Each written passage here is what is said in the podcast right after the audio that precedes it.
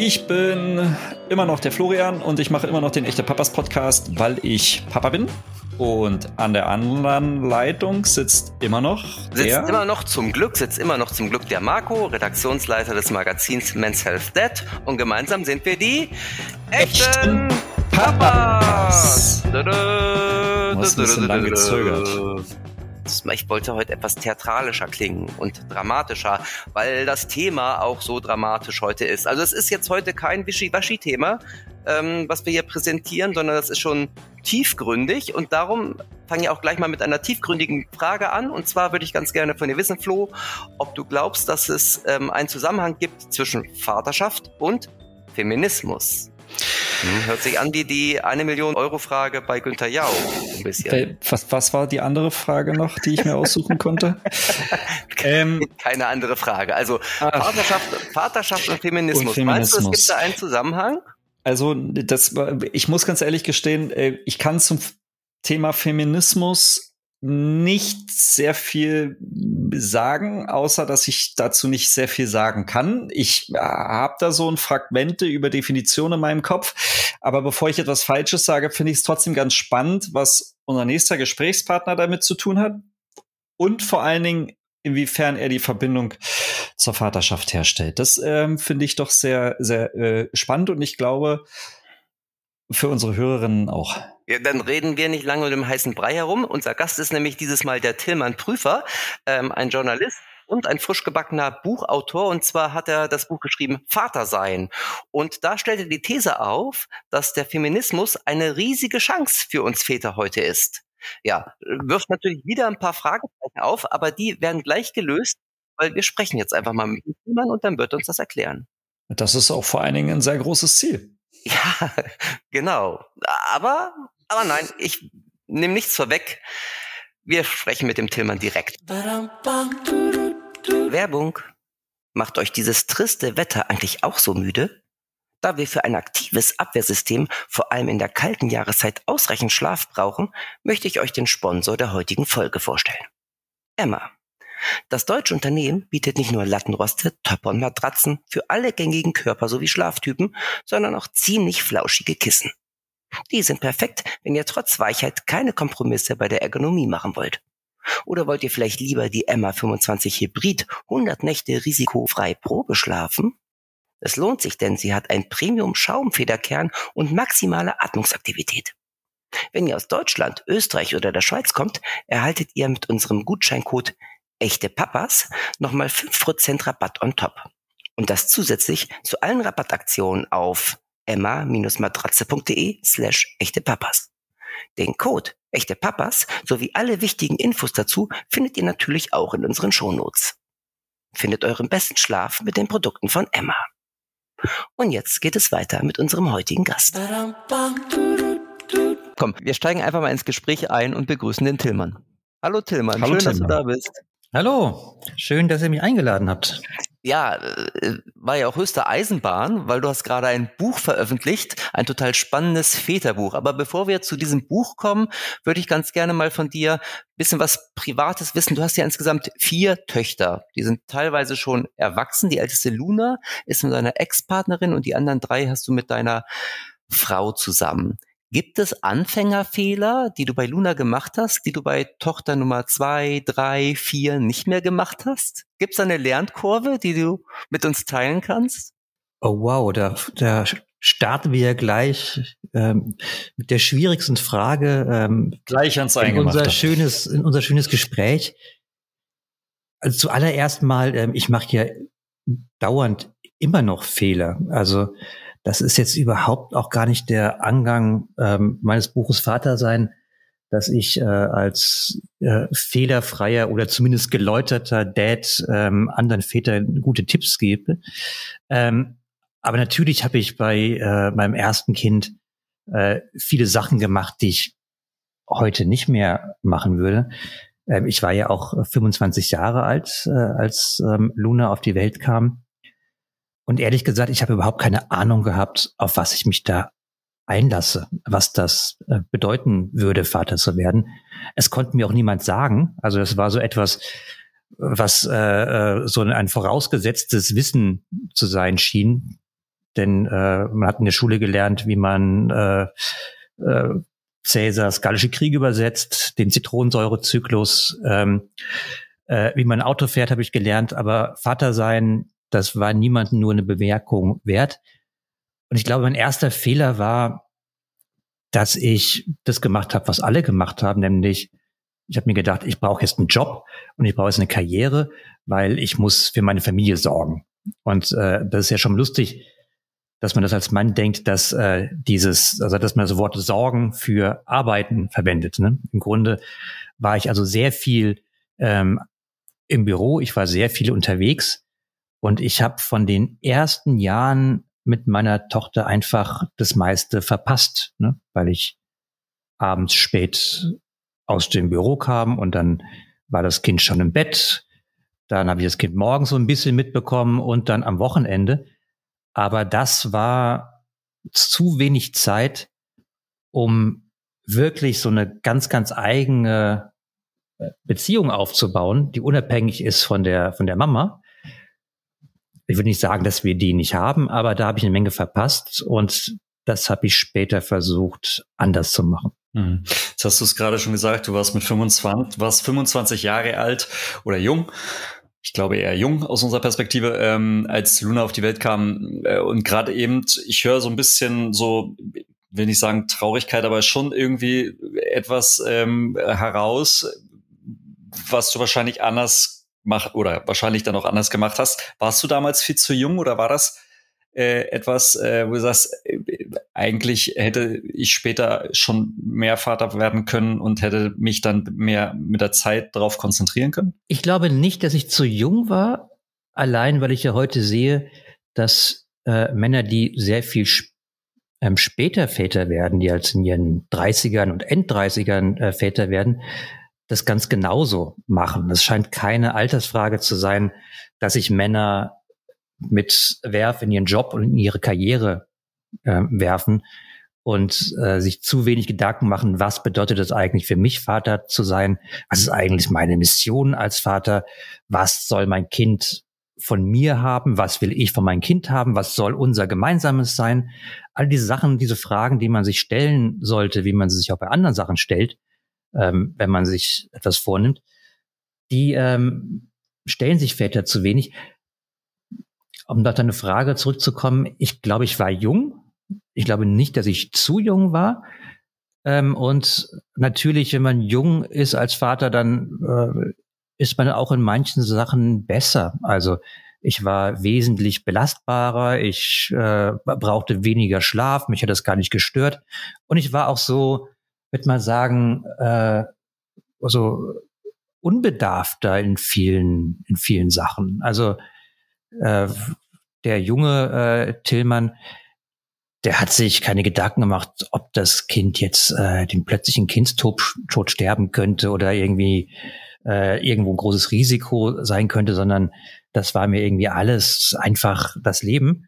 Und der, ähm, der ältere Papa Tillmann, äh, als jetzt äh, meine jüngste Tochter, die heute neun ist, Juli, ähm, auf die Welt kam, da habe ich als allererstes Mal eine ausgefeilte Sensorikmatte äh, äh, mir angeschafft, die sofort Alarm gibt, wenn der die Atmung des Kindes unregelmäßig wird oder aussetzen könnte. Die hat natürlich jede Nacht Alarm gegeben, äh, aber nicht, weil äh, irgendwie äh, Juli ein Problem gehabt hätte, äh, zu atmen oder zu schlafen oder so etwas, sondern weil einfach so Sensoren dauernd Alarm geben. Also das äh, in manchen Sachen ist es auch gut, jungen Vater zu werden. Und äh, äh, von daher kann ich das gar nicht so bereuen. Hm.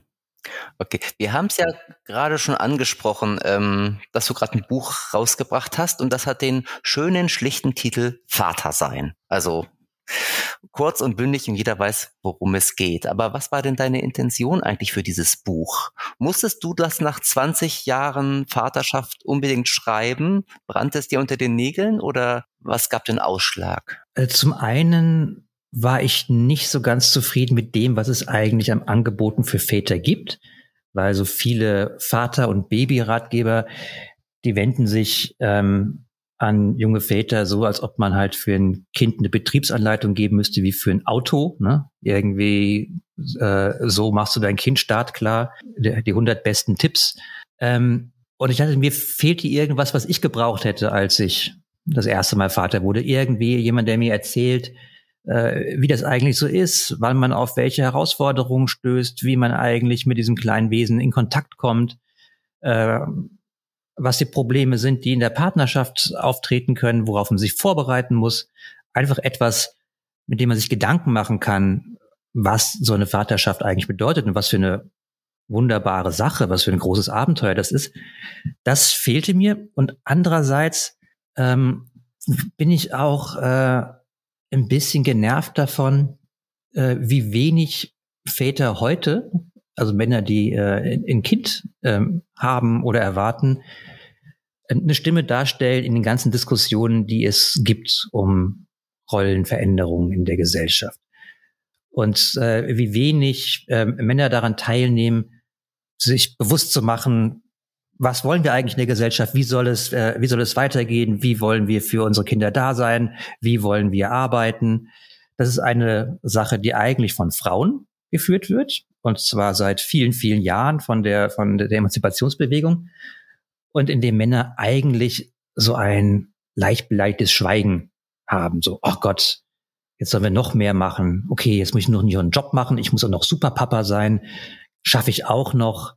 Und diese Haltung gefällt mir nicht und äh, ich wollte da etwas schreiben, was den Männern so ein bisschen in den Hintern tritt. Es lautet der Untertitel dieses äh, oder deines Buches, warum wir mehr denn je neue Väter brauchen.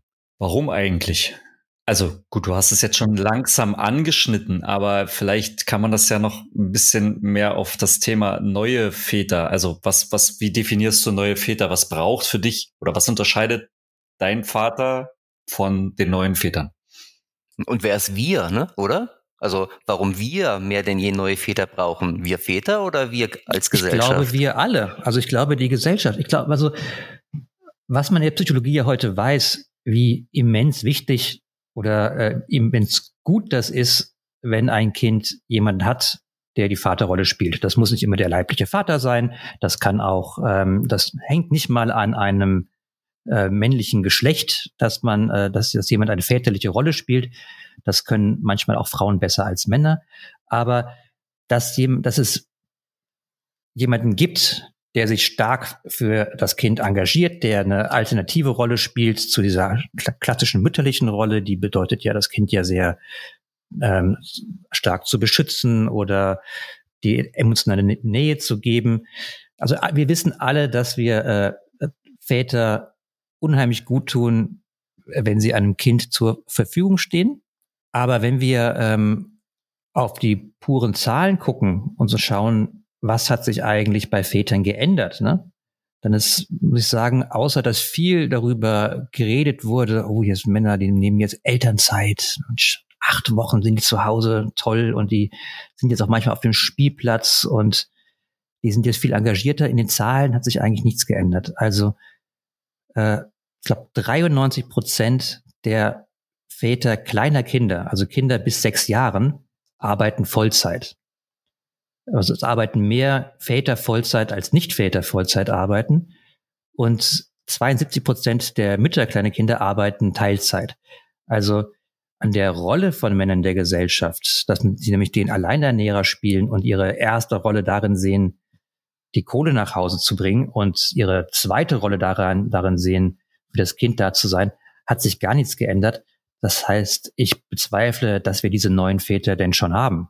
Genau, also der Prozess ist sehr, sehr langsam. Also ich gebe dir recht, du musst tatsächlich aber auch intervenieren, weil natürlich hat sich was geändert hinsichtlich der Elternzeit. Ne? Vor 20 Jahren, als Luna auf die Welt kam, gab es ja die Möglichkeit gar nicht, ähm, in Elternzeit zu gehen oder da hätte man Erziehungs wie hieß es damals, Erziehungsurlaub nehmen müssen. Also tatsächlich ist es natürlich schon ein Fortschritt, aber ein sehr, sehr kleiner, wie du schon sagst. Ne? Ja, aber es ist neue Väter, das definiert sich ja nicht zwangsläufig nur über die Elternzeit, sondern das sind ja auch viel, viel mehr Aspekte. Also ihr habt schon natürlich recht. Es gibt diese Elternzeit und es gibt jetzt auch mehr ein Bewusstsein dafür, dass äh, auch Väter in der Erziehung eines Kindes eine aktive Rolle spielen sollten. Aber über diese Elternzeit ähm, hinaus hat sich nicht viel, nicht viel getan. Und es ist ja auch nicht, äh, ich, ich äh, habe jetzt kein Buch schreiben wollen darüber, dass Väter zuallererst mal viel mehr Zeit zu Hause verbringen sollen und dann ist die Sache geritzt, sondern wenn du ein, für dein Kind da sein möchtest, dann äh, ist ja eine sehr, sehr aktive Auseinandersetzung mit dem Kind dafür ähm, äh, äh, die Grundlage. Und dafür brauchst du Zeit. Also so wird ein Schuh daraus. Ne? Und du brauchst halt eine ganz andere äh, Sensibilität für, äh, für, für diesen Menschen. Du musst äh, ihn beobachten, Du musst irgendwie ähm, eine emotionale Beziehung dazu aufbauen, eine eigene Beziehung, die unabhängig davon ist, was die äh, Mama mit dem Kind anstellen äh, möchte. Und dafür brauchst du Raum und die musst du sich holen. Und dafür wäre es ein erster Schritt, sich mehr Zeit mit dem Kind zu verschaffen. Aber das ist natürlich noch nicht alles. Und neue Väter alle Väter wollten neue Väter sein. Also mein Vater wollte auch ein neuer Vater sein. Jede Vätergeneration möchte es anders machen als die Väter davor. Und gemessen an dieser Ambition haben wir halt in den letzten, sagen wir mal, 50 Jahren sehr wenig Fortschritt. Und ich glaube, das liegt halt auch sehr stark daran, wie halt Männer ihre Rolle in der Gesellschaft definieren, dass du nämlich denkst, ich muss der sein, der hier für die Brötchen sorgt. Und das ist meine Rolle. Und alles andere ist, ähm, äh, es kommt noch dazu. Und äh, wenn wir das nicht diskutieren und wenn wir auch nicht diskutieren, ob Männer eigentlich mit dieser Rolle so glücklich sind, ob das wirklich äh, das Privileg ist, das wir genießen und von dem wir jetzt was abgeben müssen oder ob wir nicht auch aus ganz egoistischen Motiven diese Rolle verändern ähm, sollten, Darum geht es in meinem. Mhm. Aber ich finde das ganz spannend, weil würde das nicht eigentlich bedeuten, wenn wir diesen, diese Begrifflichkeit neue Väter nicht mehr brauchen, sind wir angekommen? Kann man das so sagen? Also wenn wir, wenn wir irgendwann nicht mehr auf die, auf, auf neue Väter quasi benennen müssen, dann wären wir doch eigentlich genau da, wo wir sein wollten. Philosophische Frage, das, müssen wir jetzt das nicht wär, das, ähm, äh, äh, das wäre schön, weil das wäre, würde bedeuten, dass wir ein Selbstverständnis ähm, gefunden haben als Väter und dass wir es nicht mehr irgendwie ein Etikett draufkleben müssen. Ich glaube, dass halt dieser Begriff neue Väter heute halt so eine, so eine, oft so eine Luftnummer ist. Ne? Also neuer Vater heißt, äh, ja, ich bin ein Vater, der sich auch durchaus dafür interessiert, was meine Frau zu Hause macht und der auch engagiert ist und dann mal äh, auch abwäscht und den Müll rausbringt und ähm, Quality Time mit den Kindern verbringen äh, möchte. Und äh, viele dieser neuen Väter behandeln ihre Väterschaft eigentlich, als wäre es ein weiterer Job zu dem Job, den sie schon haben. Und diesen anderen Job, den wollen sie auch gut machen. Ähm, ich finde, hör auf, das als Job zu sehen, sondern beginne das als dein neues Leben zu betrachten. Und ähm, für das du ganz ganz andere Skills brauchst und ähm, ganz äh, eine, eine ganz andere Herangehensweise brauchst als an all die anderen Projekte in deinem Leben. Und ja, du hast recht, wenn wir nicht mehr dieses Etikett brauchen, um es für uns irgendwie vorstellbar zu machen, dass ich in der Vaterschaft was Tolles drinstecken würde, dann wären wir vielleicht wirklich neue Väter. Mhm. Kommen wir zurück zu deinem Buch. Ähm, das ist ja ganz neu. Ich durfte es schon vor Erscheinen lesen und ähm, nachdem ich es oh einmal Gott. komplett durchgelesen habe, habe ich gleich vorne wieder angefangen tatsächlich. Also ich habe es jetzt inzwischen anderthalb Mal gelesen schon, ähm, weil da so viel ja, Impulse drin stecken. Und auf den ersten Seiten, ich glaube sogar im Vorwort, schreibst du, der neue Feminismus ist vor allem eine große Chance für die Väter. Ein total wichtiger Satz, der, glaube ich, das Buch auch ganz gut umschreibt. Aber ich glaube auch, dass du diesen Satz einmal dem einen oder anderen Hörer oder vielleicht auch Hörerin genauer erklären magst. Feminismus und Väter und Chance. Wie ist das zu verstehen? Der, der, der neue Feminismus. Nun ja, ähm, ich bin jetzt ganz, ganz noch, noch ganz befangen davon, dass du mein Buch ähm, schon gelesen hast, weil ich muss sagen, ich habe es noch nicht gelesen. Ich habe das, ich, wenn ich so ein Buch fertig habe, dann traue ich mich nicht da irgendwie noch mal reinzugucken, weil ich denke, ach, dann, irgendwie, dann sehe ich einen, Fehler und kann, kann ich nicht mehr korrigieren. Ich bin da ist, ähm, aber schön, dass du es gelesen hast. Ja, äh, warum ist der Feminismus eine äh, Chance für Väter? Weil sich endlich was ändert in der Gesellschaft. Also die Frauen haben so viel bewegt, sie haben so viel in Frage gestellt von äh, diesen äh, Säulen, auf denen unsere Gesellschaft angeblich ruht und haben so viel in Bewegung gebracht, dass das natürlich auch für uns ähm, Männer, also wenn wir jetzt von uns Männern sprechen äh, möchten, unwahrscheinliche Möglichkeiten bietet. Also mein Vater und mein Großvater hatten diese Möglichkeit nicht, weil da war völlig festgezimmert, wie ein Mann zu funktionieren hat, nämlich als Rädchen in einer großen Maschine, dass er Leistung zu bringen hat, dass er äh, für die Kinder zu sorgen hat, indem er ihnen eine materielle Grundlage schafft, dass er ansonsten sich nicht zu sehr damit so emotional ähm, äh, äh, involvieren soll, weil das irgendwie ist ja ähm, unmännlich und äh, für die Kinder sogar vielleicht schädlich. Also es war sehr klar aufgeteilt, wer welchen Job zu machen hat. Und da konnten auch Männer gar nicht so raus, genauso wenig wie Frauen raus konnten. Die Frauen haben die ganze Arbeit gemacht, das äh, zu erschüttern und ihre Rollenfrage zu stellen. Und natürlich muss damit auch unsere Rolle in Frage gestellt werden. Und wir haben erstmals die Möglichkeit zu sagen, wir lassen uns unsere Vätergeschichte nicht vorschreiben, wir schreiben sie selbst. Wir definieren selbst, was möchte ich für mein Kind tun, was ist mir wichtig, was, was ist, was ist meine Beziehung, wie soll mein Leben ablaufen mit diesem Kind, mit diesem neuen Partner in meinem Leben. Wie gehen wir diesen Weg? Und das hatten unsere Väter nicht oder mit viel, viel größeren Opfern, die sie dafür zu bringen hatten, als es wir tun. Und deswegen bin ich so ein bisschen erstaunt, dass wir diese Freiräume jetzt haben und dass aber Männer ganz genau dort stehen bleiben, wo sie vor zehn Jahren auch schon standen. Und das äh, möchte ich mit meinem Buch ein bisschen mit anschieben diesen Feminismus nicht als etwas zu sehen, was uns was wegnimmt, was uns irgendwie unseren Status raubt und uns in so in Frage stellt und äh, so unbequem und ungemütlich ist, sondern als eine Aufforderung, selbst was zu machen. Und ich finde, da sind tatsächlich äh, jetzt wir Männer dran, weil die Frauen haben schon sehr viel getan und auch für uns getan damit. Mhm. Feminismus, der Begriff ähm, äh, assoziiert oder ruft bei vielen ganz unterschiedliche ähm, Assoziationen hervor. Ähm, wie definierst du den Begriff Feminismus für dich, also als Grundlage, worauf du dann auch darüber im Buch schreibst?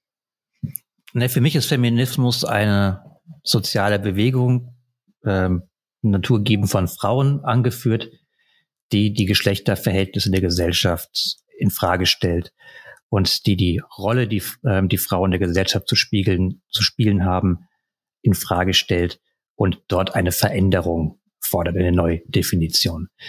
Für mich ist Feminismus keine Bewegung von Frauen gegen Männern. Für mich bedeutet das nicht den Kampf gegen die Geschlechter. Ich finde das auch eine sehr ungesunde Definition, weil sie jede Form von Solidarität zwischen Männern und Frauen ausschließt. Und ich finde, gerade wenn du in einer Paarbeziehung bist und so ein großartiges Projekt vorhast, wie wir ziehen gemeinsam ein Kind auf, dann brauchst du sehr, sehr viel Solidarität. Ne? Die brauchen wir in der Gesellschaft, die Solidarität zwischen den Geschlechtern.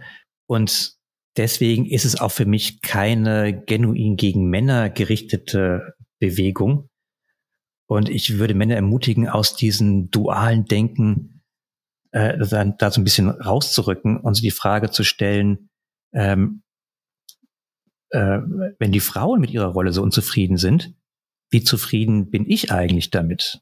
Und die Frage wird viel zu wenig gestellt. Hm. Danke, finde ich eine sehr wichtige Definition und oder auch Eingrenzung, weil ich glaube, dass, ähm, weil du hast es gerade auch schon gesagt, doch sehr häufig auch negative Strömung da reinkommt in, in den Begriff. Mhm.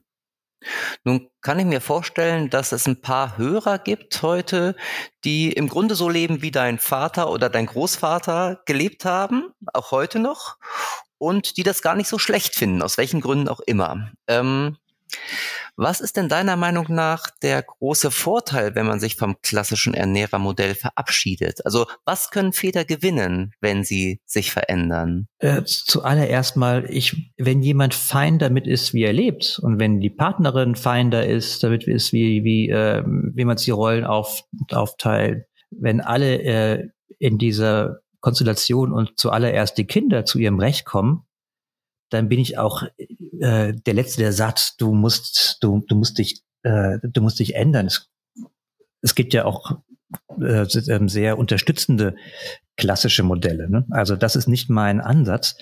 Nur ich will die Frage stellen, ist das wirklich alles, was du im Leben machen kannst? Oder blendest du nicht 100 Möglichkeiten, wie du deine, dein Leben, deine Vaterschaft gestalten kannst, einfach geradeaus, weil du denkst, es gibt nur diesen einen Weg.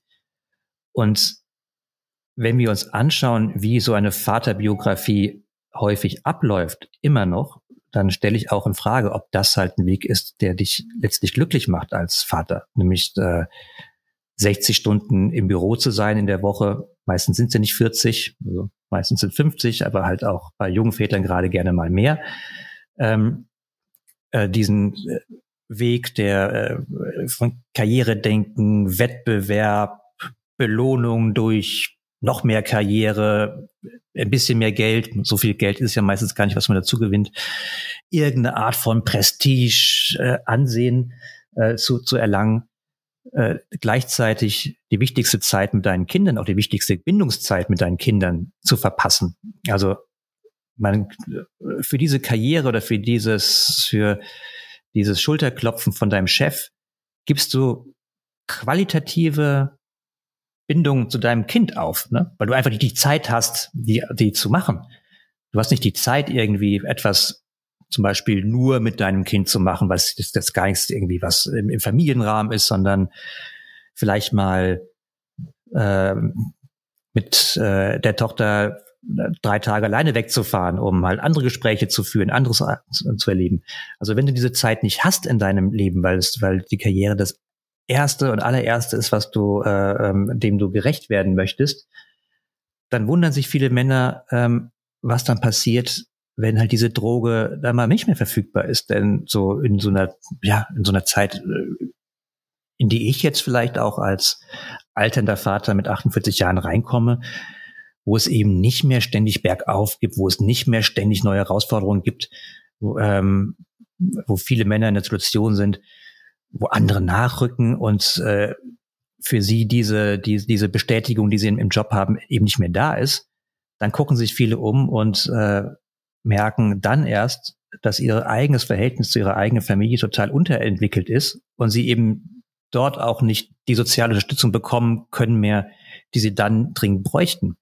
Also viele äh, Männer werden dann dann sehr unglücklich und das äh, sagen ja auch viele Zahlen, dass Männer im, so im, im mittleren Alter häufig in viel schwerere Krisen geraten, als Frauen das tun. Und das ist halt ein Preis, den man zahlt, wenn man diesen Weg wählt. Ne? Und das ist dann nachher auch nicht mehr rückgängig zu machen. Man kann nicht all die verpassten Jahre mit den Kindern dann irgendwie wieder aufholen. Ne? Du kannst nicht, wenn du zu deinem Sohn eigentlich keinen richtigen Kontakt hast, äh, er schon ausgezogen ist, dann irgendwie anrufen und sagen, hallo, ich bin jetzt in Rente, lass uns doch mal richtig was zusammen machen so Vater-Sohn-mäßig. Der Zug ist dann abgefahren und äh, das merken viele Männer zu spät ähm, und bereuen das. Also das ist das, was man ja irgendwie sehr, sehr viel ähm, hört, auch bei Männern äh, meiner Vatergeneration, dass sie das bereuen, dass sie zu wenig Zeit, zu wenig aktive Zeit mit der Familie hatten und das halt nicht gesehen haben. Und ich glaube, die lügen nicht. Das ist wirklich so. Und das kann man nur verhindern, wenn man sich sehr früh äh, sehr bewusst wird, und zwar zusammen mit der Partnerin oder dem Partner bewusst wird, wie will man diese Familie gestalten, wie ist eigentlich der Zeitplan dieser ganzen Geschichte, äh, wer soll wann für was da sein, was will ich für mich haben, was will ich für alle haben, was will ich speziell haben mit meinem, äh, mit unserem Kind. Wenn man sich das nicht tut und das nicht als partnerschaftliches Ding ansieht, was einfach auch geplant werden muss, dann äh, gerät man sehr schnell in eine Spur, aus der man später nicht mehr rauskommen kann, jedenfalls nicht mit viel Aufwand und äh, die einen wohin bringt, wo man gar nicht sein möchte. Ist das die berühmte ähm, Midlife Crisis, die du gerade beschrieben hast? Das ist so lustig, dass wir das Midlife Crisis nennen. Also, dass wir das so sehen, so, ja, da kommen dann Männer in so eine Phase, da werden die so komisch, so, so, dann, dann, dann äh, kaufen sich plötzlich ein Motorrad oder äh, dann äh, irgendwie äh, müssen sie Marathon rennen und dann machen sie so komische Dinge, äh, bis sie halt wieder, äh, bis sie halt wieder äh, so in der Spur sind und dann wieder ein, ein bisschen ruhiger werden. Ich glaube, das Midlife Crisis, äh, nenn es Depression, nenn es eine, ähm, wie Männer, ähm, es gibt ja keine richtige Sprache für die Gefühle von Männern und für die traurigen Gefühle von Männern, die schlimmen Gefühle von Männern, weil wir sie nicht gelernt haben, weil wir sie auch nicht lehren. Aber ich glaube, Midlife Crisis, du kannst, es ist eine Depression, ähm, äh, die Männer, ähm, eine depressive Stimmung, die Männer ergreift, wenn sie ihre Lebensumstände ändern und wenn sie ähm, mit ihren Gefühlen nicht mehr klarkommen und wenn sie aus, aus, aus, der, aus der Lebensbalance herausgeraten. Und es ist kein Witz. Ne? Also wir, also ich finde es halt einen sehr, Midlife Crisis einen sehr verniedlichenden Ausdruck für etwas, was dazu führt, dass die, äh, krass gesagt, die Selbstmordrate, also die erfolgreichen Suizide, also wenn man das erfolgreich nennen möchte, von Männern in der zweiten Lebenshälfte dreimal so hoch sind wie die von Frauen. Also die ähm, totale Verzweiflung in der zweiten Lebenshälfte, das ist ein sehr, sehr männliches Ding. Und das hat viel damit zu tun, dass man vorher sein Leben falsch geplant hat oder dass man sein Leben eigentlich gar nicht selbst in der Hand hatte, sondern es in die Hand hat gegeben hat von äh, Wertvorstellungen, unter denen man später sehr leidet. Hm. Ich glaube, ähm, ich möchte hiermit anmerken, dass wir nochmal eine besondere Folge ähm, zum, zu dem Thema machen, weil da steckt ja doch sehr viel dahinter, was glaube ich weniger, also wo wir weniger Ahnung haben, weil wie du gerade sagst, ich wollte eigentlich nur mit einem Buzzword um mich schmeißen, aber es ist spannend, dass du das so so differenziert auch betrachtest, weil ich glaube, dass eigentlich viele überhaupt keine Ahnung davon haben, was es wirklich heißt, Midlife Crisis, ne? Weil du sagst ja auch verniedlichen. Ähm, aber ich, ich will eigentlich ähm, auch noch mal den Dreh jetzt zu einem vielleicht anderen Thema nochmal kriegen. Ähm, äh, und zwar hast du äh, dich auch damit beschäftigt, ähm, was der väterliche Einfluss ähm, auf die spätere Partnerwahl der Tochter ähm, bedeutet. Ähm, das ist ja auch ein Thema, was teilweise auch von Hollywood schon ähm, sehr häufig in irgendwelchen, ähm, auch teilweise lustigen Filmen, teilweise aber auch sehr ernsten Filmen dargestellt wurde. Inwieweit können wir Männer das überhaupt beeinflussen? Ich habe keine Tochter. Ich habe einen Sohn. Insofern ähm, kann ich da vielleicht auch nur den einen oder anderen Ratschlag eines Vaters von vier Töchtern mitkriegen, worauf mein Sohn vielleicht später achten müsste. Keine Ahnung. Naja, die Partnerwahl beeinflussen, das ist wirklich ein großes Wort und ehrlich gesagt auch eine große Selbstüberschätzung, die man als Vater hat. Also da, da bin ich das, zufrieden. das macht mich ja glücklich.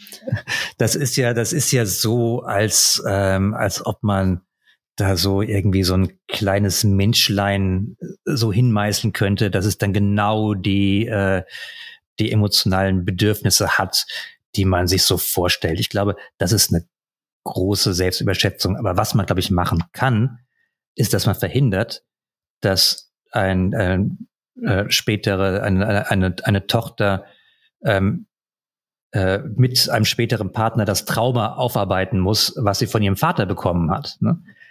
Ähm, und das ist ja etwas, was, ähm, wie ich finde, äh, häufig bei der Partnerwahl äh, eine Rolle spielt, ne? dass man, äh, dass das Rollenvorbild des Vaters dann auch irgendwie in einem Lebenspartner sucht oder darauf irgendwie ähm, anspricht. Und ich glaube, wenn wir jetzt von einer Vater-Tochter-Beziehung sprechen, ich glaube, dass natürlich das Verhältnis zum Vater ähm, eine große Rolle dabei spielt, wie man überhaupt äh, sich das Verhältnis zum anderen Geschlecht oder auch zum gleichen Geschlecht ähm, äh, dann äh, ähm, gestaltet, weil natürlich der äh, Vater der erste Mann in, im Leben eines, eines Mädchens ist, der sich intensiv um sie bemüht und mit dem sie äh, viel Zeit verbringt.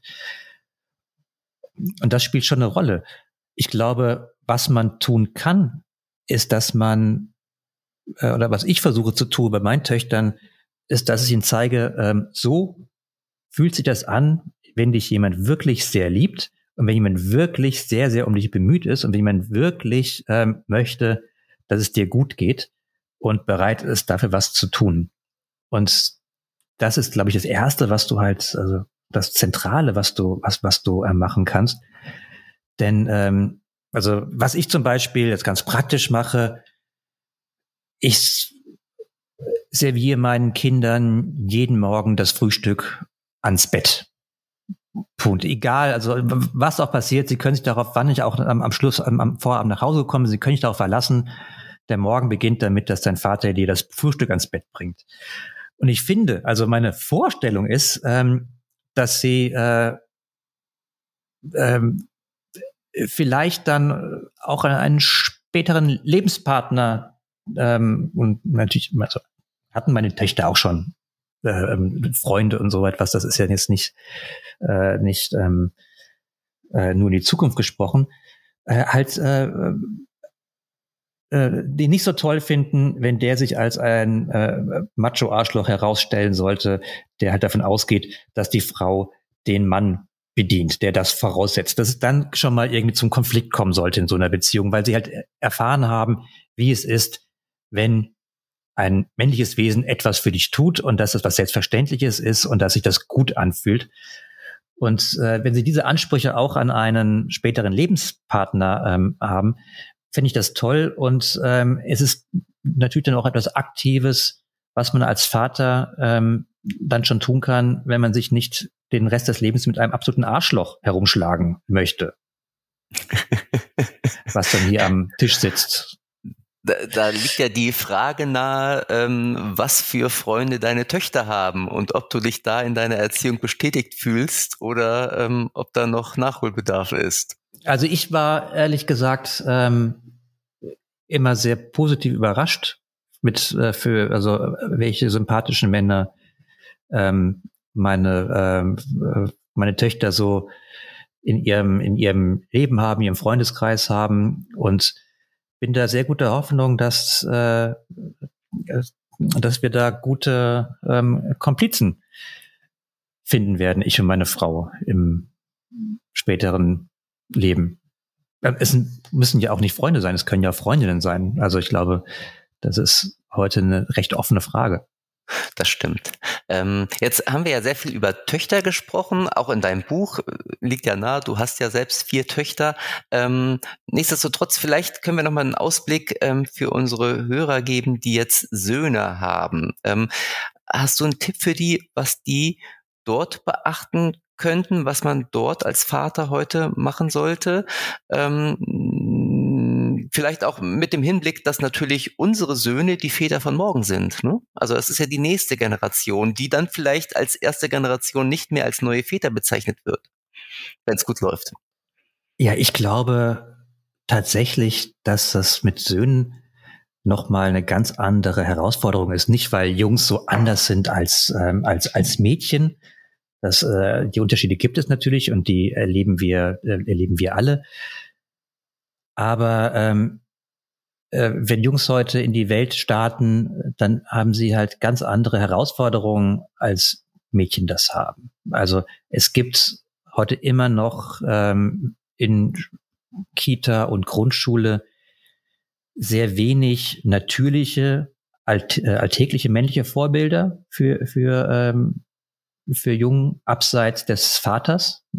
Also weil dort halt da sind äh, Erzieherinnen und äh, auch in der Grundschule sind es meistens Grundschullehrerinnen, die dort den Ton angeben. Also wir haben wenig so alltägliche Vorbilder, aber halt äh, viele nicht alltägliche Vorbilder, die uns in Filmen, in ähm, Videospielen und so etwas äh, auch im, im, im Sport äh, ähm, jungen, äh, jungen Menschen zeigen, also Jungen zeigen, was irgendwie männlich ist und wo man dorthin muss. Und die sind sehr stark.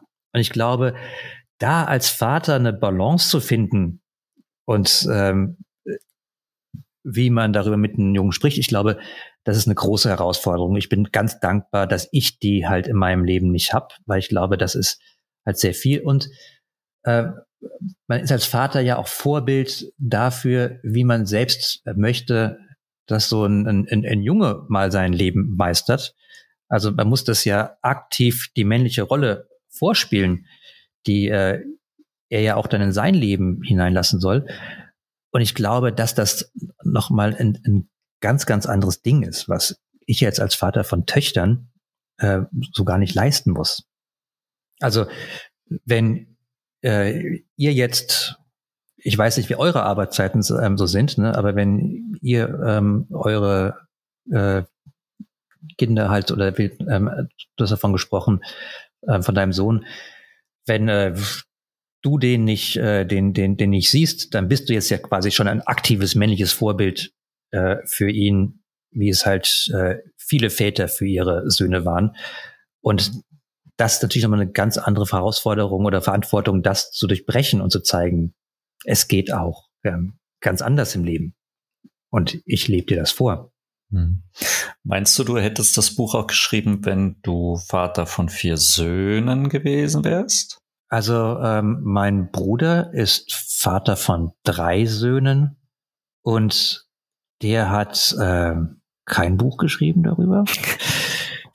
Ich weiß nicht, also das ähm, natürlich als Vater von vier Töchtern hat mich dieses ganze Geschlechterverhältnis natürlich noch viel mehr konfrontiert und ich habe noch viel mehr damit ähm, damit zu tun ähm, bekommen, äh, weil ich ja auch irgendwie, also wir leben in, in, in einem, ähm, ähm, Patriarchat äh, noch immer, wir leben noch immer in einer Welt, die halt sehr stark äh, ähm, vorgibt oder so triggert, guidet, wohin Männer und Frauen ähm, steuern sollen. Diese Wertvorstellungen, die sind immer noch ähm, sehr immanent.